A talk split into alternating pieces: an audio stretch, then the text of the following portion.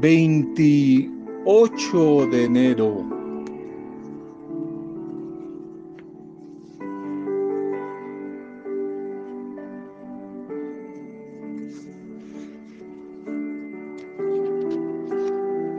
Un hombre, una mujer encerrados en sí mismo, envueltos en sí mismo, constituyen un paquete y un proyecto demasiado liviano y pequeño.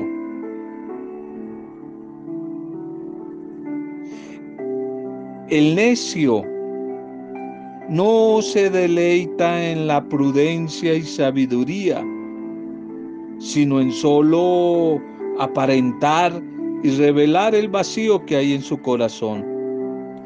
Proverbio, Proverbios 18.2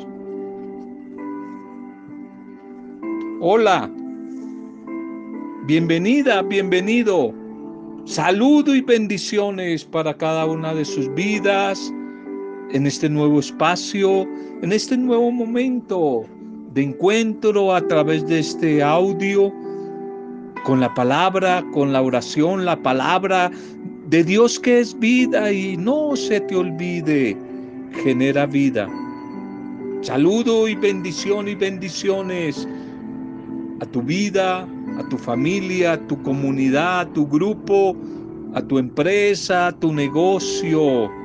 Oración, intercesión, solidaridad desde el amor del Señor por cualquier situación difícil, adversa que estés atravesando por estos días. Nos hacemos solidarios orando uno por otros, unos por otros. Hoy oramos Oramos dando gracias al Señor por todos los que hoy están de cumpleaños, mujeres y hombres, por todos los que hoy están celebrando algún tipo de aniversario, parejas, instituciones, empresas, o también oramos por todos los que hoy recuerdan la partida a la casa del Padre de alguna persona amada. Oramos recordando esa Pascua, ese paso a la vida eterna de esos que ya se nos han adelantado. Nos unimos a sus familias, a sus amigos, como el caso en este día de, hombre, don Carlos Torres, Caliche, alias Caliche. Un pajarito por ahí nos contó que hoy estás de nuevo de fiesta, de nuevo en, celebrando la vida. Una bendición para ti, Caliche. Nos unimos a toda tu familia, toda tu familia, todos los tuyos, tus amigos del ayer, tus amigos de hoy, tu mundo. Nos unimos para darle gracias al Señor por tu bendita vida y oramos intercediendo, clamando al buen Dios que te siga sorprendiendo con situaciones, noticias, acontecimientos bonitos, agradables, que te siga sorprendiendo el buen Dios en, en su amor generoso y misericordioso. Una bendición para ti, nos gozamos de celebrar este tu nuevo cumpleaños. Y un saludo hoy para la comunidad intercesora, Luz de Cristo, para luz de Cristo para cada una de estas maravillosas mujeres. Un saludo para sus vidas, Marinita, para Rosalvita, un saludo para ti, Janecita. Saludo para María E. María Eugenia, junto a tu negro, un saludo, un saludo para ti, para Marielita, para Lucilita allá en Medellín, un saludo para Estefanía, allí en San Joaquín, un saludo y una bendición para Susanita y en Sasaima, Cundinamarca. Susanita, una bendición para ti. Para Estelita, saludos, saludos. Para Raquelita, un saludo para ti, para tu familia. Seguimos orando por la res por la recuperación total de tu familia. Una bendición, una bendición para todos ustedes, para Carmen Peralta, bendiciones, bendiciones para Luz, para Teresita Riaño y Luz.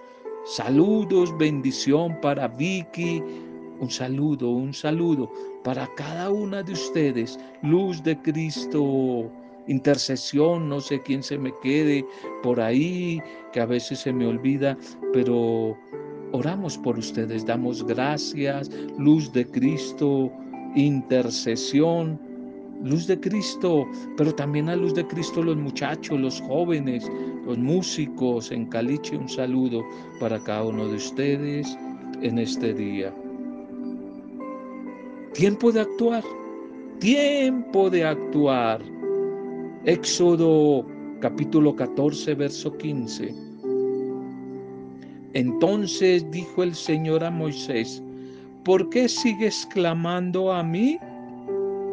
Di a los hijos de Israel que más bien se pongan en marcha, se pongan en camino, se coloquen en camino, tiempo de actuar.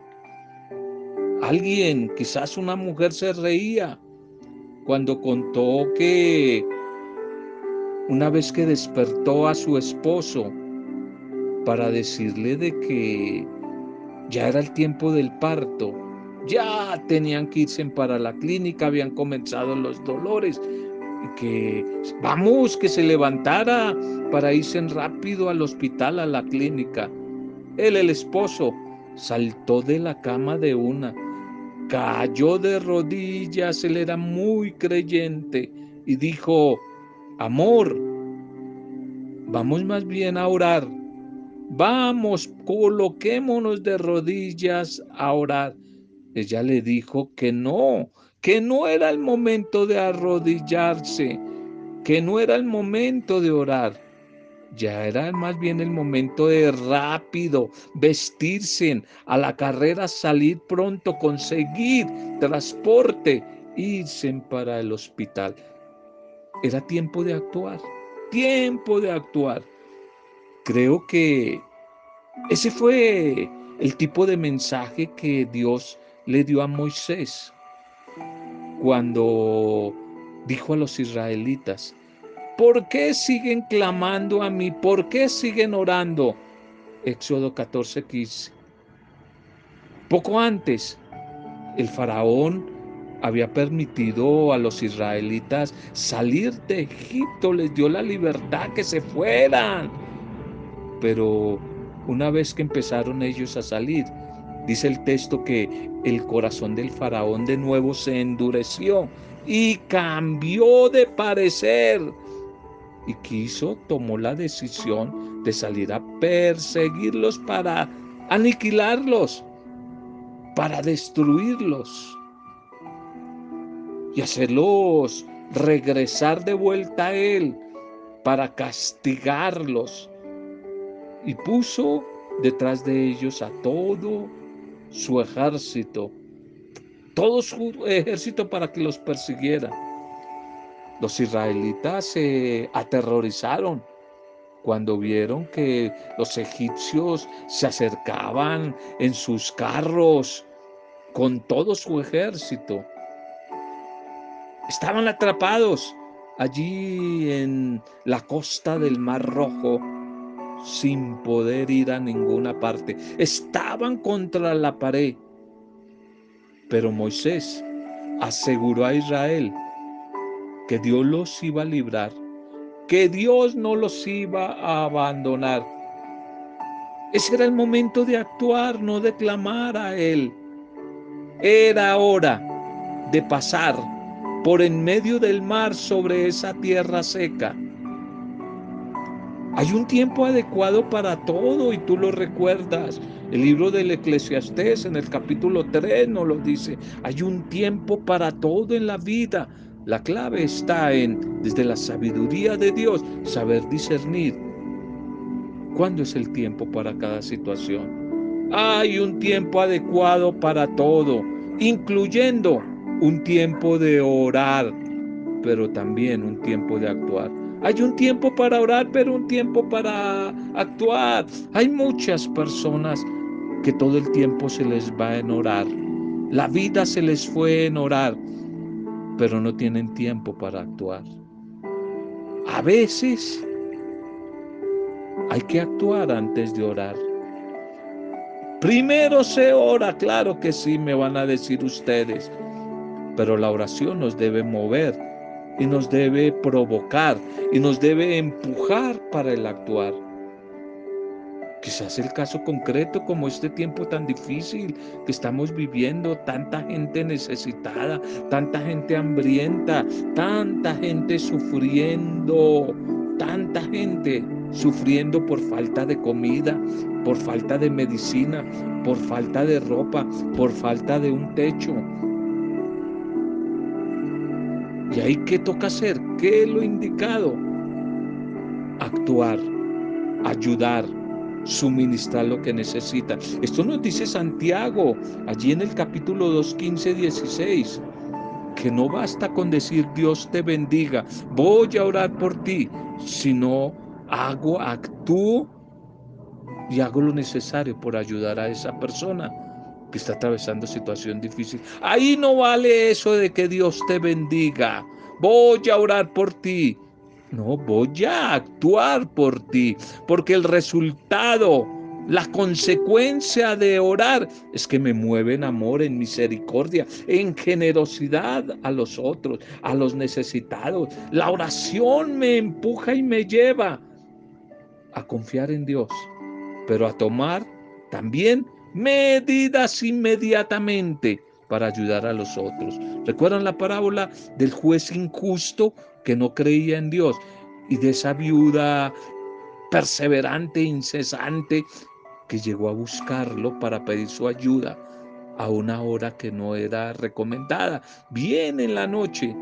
Y el juez, para como decimos, sacarla de taquito y que no moleste más, no sea inoportuna, lo atendió la atendió a la viuda, la atendió en su necesidad. Es tiempo de actuar. La oración nos lleva al actuar. Tiempo para orar, pero después tiempo para actuar. Si Dios el Señor ya te ha dicho a ti qué debes de hacer, no tiene sentido que sigas orando. Uno se encuentra con muchas personas que ya saben lo que tienen que hacer. Separarse de ese sinvergüenza, de ese maltratador de marido que tiene antes de que la maten. Ya saben lo que tienen que hacer, pero sin embargo llevan 15, 20 años pidiendo oración en todo lado por esa situación. No, ya es tiempo de actuar, es tiempo de tomar la decisión. Si Dios te ha dicho qué hacer, ¿por qué no te colocas en marcha? Si Dios te ha mostrado qué necesitas, hacer, no tiene sentido volverle a preguntar de nuevo. Es más, da hasta pena. Da pena volverle a decir en la, en la oración y recordarle a Dios que me muestre lo que Él hace años ya me dijo que es lo que tengo que hacer. Cerrar ese negocio antes de que siga quebrando, ya definitivamente lleva años que no da resultado. Y cada día que lo abro, es más pérdidas y más deudas, pero sin embargo sigo pidiendo, orando y pidiendo discernimiento y ayuda. No, ya sabes lo que tienes que hacer. Es tiempo no solo de orar, sino es tiempo de actuar. Si Dios ya me ha dicho lo que tengo que hacer, ¿por qué insisto en preguntarle de nuevo? ¿Por qué insisto clamando de nuevo a Él? Cuando Él ya me dijo lo que tengo que decir lo que tengo que actuar, la decisión que tengo que tomar. Bien, el que tenga oídos para oír, que oiga. El que tenga oídos para oír, que oiga. La propuesta de la iglesia en la liturgia para este día 28. La primera lectura, carta a los Hebreos capítulo 10, 19, 25. Hebreos 10, 19, 25. No dejen de asistir ustedes a sus comunidades, a sus reuniones como hacen algunos, va a decir allí el autor de esta carta. Esta primera lectura quiere invitar, animar, exhortar a las mujeres, a los hombres, a los cristianos a mantenerse fieles en la esperanza, más en tiempos difíciles como los que estamos viviendo por estos días. Fidelidad sin perder la esperanza y fidelidad en las buenas acciones y en las buenas obras. La esperanza no es algo abstracto, algo etéreo ni real, sino es la capacidad de tener un poco de luz, de claridad, es la capacidad de vislumbrar en el hoy, en el presente, el camino, la bendición, las metas futuras que Dios va colocando en mi vida, esas metas que Dios ha fijado en mi vida, en tu vida, las buenas obras, las acciones generosas y misericordiosas son signos concretos y eficaces de esa fe que decimos tener y siempre a favor de la humanidad, siempre a favor de los más necesitados, particularmente de los enfermos por estos días, de los desempleados, de los pobres, de los tristes, de los débiles, de los cautivos. El autor de esta carta a los hebreos ve a la comunidad cristiana como casa de Dios, animada, presidida por un sumo eterno, verdadero sacerdote que ha abierto las puertas del santuario, es decir, de su propio corazón, de su propia vida a todos, y que se ofrece a sí mismo como único camino posible, accesible, vivo al Padre Dios. A Él, es decir, a Cristo Jesús, accedemos o llegamos por medio de la fe. Fe que es creer, fe que es confiar y fe que es esperar. Fe con un corazón sincero, dando testimonio de la esperanza, dando testimonio de la esperanza. Manténgase firmes en esa esperanza. Insiste el, el, escritor. No abandonen su vida comunitaria. No la abandonen. Porque tenemos en Cristo el mejor mediador, el mejor intercesor que ha entrado de una vez para siempre en el santuario del cielo, es decir, en el corazón de Dios Padre, y ha quitado, ha corrido el velo, la cortina que antes existía y que nos separaba de Dios, nos separaba de su amor, nos separaba de su bendición. Cristo Jesús ha corrido. ¿Recuerdas el Viernes Santo con la muerte de Cristo? Se rasgó el velo del templo, se rasgó, se rompió, cayó ya no existe ese velo que nos separaba del rostro de Dios. Ahora a través de Jesús, a través de su muerte, el amor de Dios se ha abierto para la humanidad. El cielo se ha abierto para la existencia humana. Por tanto, ya tenemos libre camino, libre acceso para poder llegar a Él.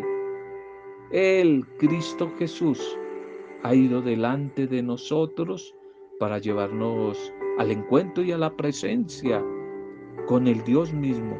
Jesús el Señor que dijo, yo soy la puerta, yo soy la puerta, nos ha abierto la entrada, nos ha abierto la entrada al Padre, nos ha entrado, nos ha abierto esa puerta para que podamos acceder al encuentro con el Padre de nuevo quizás a través de este mensaje podemos vernos reflejados en nuestra vida.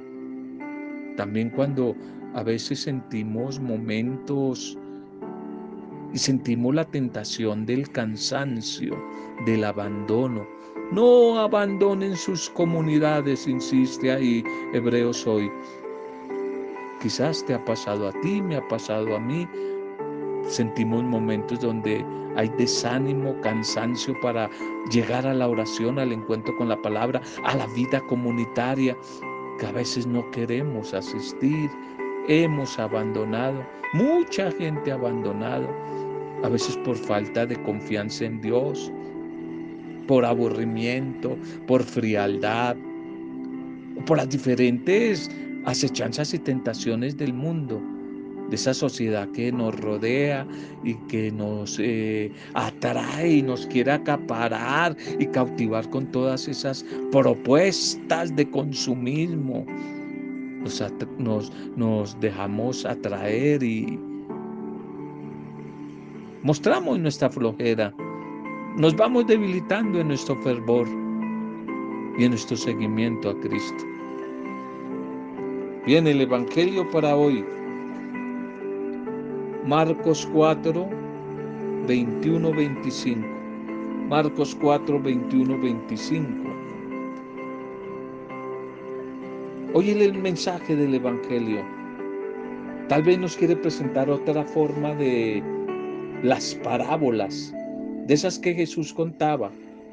Se trata de dichos a veces como raros, misteriosos y también como enigmáticos. En otro caso, parábolas que parecen como unas adivinanzas que hay que saber interpretar. Por eso el Señor nos advierte, el que tenga oídos para oír, que oiga. Y este Evangelio, la buena noticia de Jesús, ha de ser proclamado a los cuatro vientos debe iluminar nuestras vidas y la de nuestros hermanos, la de los demás, la de la, nuestra sociedad, nuestro mundo de hoy. No lo podemos dejar oculto por ahí en algún recoveco de la memoria o del corazón para que se convierta en algo olvidadizo como en la comunidad a los hebreos. Las medidas que Dios eh, nos quiere invitar que tengamos en cuenta. No son como nuestras medidas. Sus cálculos no son los nuestros. No se trata quizás de tener riquezas, honores, poder. Todo eso va a desaparecer un día, no será quitado algún día. Pero en cambio, si optamos por tener amor, paz, solidaridad, alegría, perdón, reconciliación, capacidad de servicio. Dios nos dará todavía cada día más y más y así podremos vivir en plenitud, es decir, ser felices. En nuestro mundo de hoy, dominado por la codicia de unos pocos que no se cansan de seguir acumulando y derrochando riquezas. Las parábolas de Jesús son una seria advertencia, una seria advertencia para ellos y para ellas.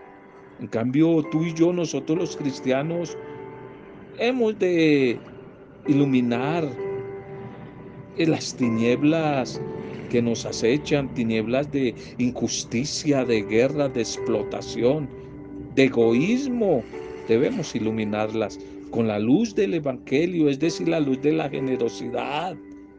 Debemos descubrir y denunciar el terrible egoísmo, la monstruosa injusticia de esta civilización fundada sobre el ego, el egoísmo. Y quizá la barbarie del mercado global. Debemos alzar hoy nuestra voz, nuestra voz muy en alto, a la luz de la palabra del Señor, anunciándola, pero también denunciando todos los atropellos, anunciando, denunciando y viviendo esa palabra con audacia, con alegría, con esperanza, con una esperanza total. El candil se trae para ponerlo en el candelero. La medida que usen, la usarán con ustedes. Otras parábolas o comparaciones de Jesús nos ayudan a entender cómo es ese reino, cómo es ese reino que Él quiere instaurar. La imagen, la del candil, que está pensando para que ilumine, no para que quede escondido por allá debajo de la cama. Es Él, Él mismo, Cristo Jesús, es ese candil, es esa luz, Cristo Jesús y su reino. Lo primero que no quedará oculto, sino que aparecerá como manifestación de Dios. El que dijo, yo soy la luz, no la oscuridad, yo soy la luz del mundo. Pero otra clave de las parábolas del reino, la de hoy, la de la medida, la de la medida. La misma medida que utilicemos con los demás será utilizada para nosotros y multiplicada, es decir, con creces, multiplicada. Los que acojan en sí mismos la semilla de la palabra se verán llenos, generosamente llenos de bendiciones, de los dones, de los regalos, de la gracia, de la bondad de Dios. Sobre todo al final de los tiempos, en épocas difíciles, experimentarán cómo Dios sí recompensa con el ciento por uno todo lo que se ha hecho por Él, por su reino, en el servicio a los demás. Esto tiene también este tipo de parábolas a lo que se espera de nosotros hoy, las seguidoras y los seguidores de Cristo en este tiempo. Si Él es la luz del mundo y su reino debe aparecer en el candelero para que todos puedan verlo, puedan a través tuyo y mío, a través de tu familia, de nuestras comunidades, ver ese Cristo y esa luz, su propuesta. Por eso hoy nos dice, no solamente fue una palabra para el pasado, es para hoy, para siempre y para mañana. Ustedes son la luz del mundo. Y quiso Él que ilumináramos a los demás, especialmente a los que andan en oscuridad. Creer en Cristo Jesús, en su propuesta de vida, es aceptar en nosotros su luz y a la vez comprometerme por transmitirla, por comunicarla con nuestras palabras, pero especialmente con nuestra vida, con nuestras obras, a una humanidad que como que parece que cada día una sociedad anda más en oscuridad. Pero ¿Somos en verdad luz? ¿Te consideras en verdad luz? Iluminamos a los demás.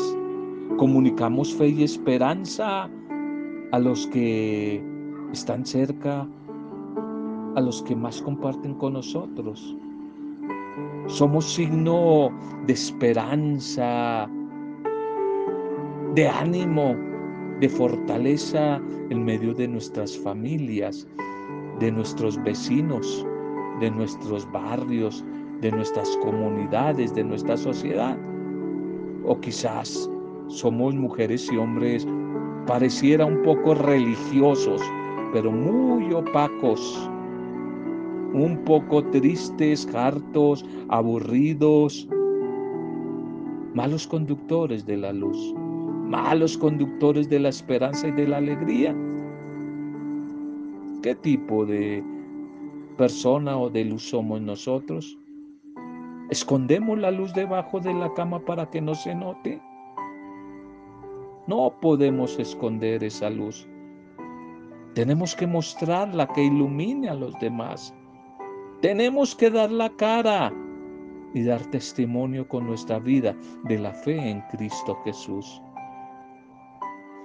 En medio de las dificultades de la vida del hoy, que ojalá seamos esa luz que ilumine, ilumine con nuestras obras testimonio de vida y nuestras palabras la vida de los que nos rodean. Por eso pidámosle al Señor que aún en medio de nuestros cansancios y de la desesperanza y nuestros miedos de el hoy tan difícil que estamos enfrentando, de ese hoy que nos apremia, que nos acecha, Pidámosle al Señor. Clamemos su misericordia para que su bendito amor ilumine nuestras vidas. Su bendito amor vaya mostrando camino en medio de nuestro andar. Gracias Señor por tu palabra, por tu mensaje en este día. El primer mensaje es tiempo de actuar, orar, pero para actuar. ¿Para qué seguimos orando si no vamos a actuar? Es tiempo de actuar y no seguir clamando. Ayúdanos, Señor, después de habernos encontrado contigo, después de la oración, del encuentro con tu palabra, tomar la decisión de actuar. Basta ya de simplemente seguir orando y dejando que la vida pase y pase y no actuamos. Señor, tú eres la luz, la luz que brilla e ilumina el camino de la mujer y del hombre para que no permanezcamos en la oscuridad, la oscuridad de un mundo sin ti. Gracias por tu mensaje de hoy. Gracias por el mensaje a la comunidad de los hebreos que hoy es para nosotros. No se desanimen, no pierdan la esperanza. No hagan como muchos que se olvidaron de su vida comunitaria y abandonaron y dejaron de asistir a sus comunidades. Ustedes no lo hagan. No imiten a esos que no perseveraron y abandonaron el camino comunitario de la fe. Ustedes no lo hagan. Señor, que podamos permanecer en ti. Que podamos permanecer con nuestra vida en ti. Reconocemos que muchas veces nos alejamos de tu proyecto, de tu obra con actitudes egoístas y terminamos por ocultar el tesoro que tú mismo nos has dado. Hoy te pedimos, Señor, que en tu misericordia nos perdones y nos ayudes a reconocer y valorar la misión que nos diste de ser mujeres, hombres, portadores de la luz, de la luz de tu palabra, de la luz de vida, de la luz de la esperanza para un mundo desesperanzado como el de hoy. Señor, que podamos iluminar con tu luz la vida de los que andan en tanta tiniebla y oscuridad. Que podamos ser fuente de vida, de vida, de motivación para los otros, especialmente los más cercanos. En todo lugar y situación que estemos, sepamos mostrar, señalar acciones y actitudes favorables para valorar cuidar en estos días tan difíciles, cuidar y defender la vida y a través de ella sembrar la justicia, el perdón, la reconciliación, la equidad, la solidaridad. Ilumínanos, Señor, constantemente con la luz de tu Espíritu y haznos signo de luz, signos de tu presencia para los demás. Gracias, Padre. Gracias, gracias. Seguimos orando por todos los que la están pasando muy mal por estos días. Seguimos orando por todas las víctimas de esta pandemia. Seguimos orando, Padre Dios, por los que están enfermos en clínicas, en hospitales, Señor. Oramos por ellos, te los presentamos. Seguimos orando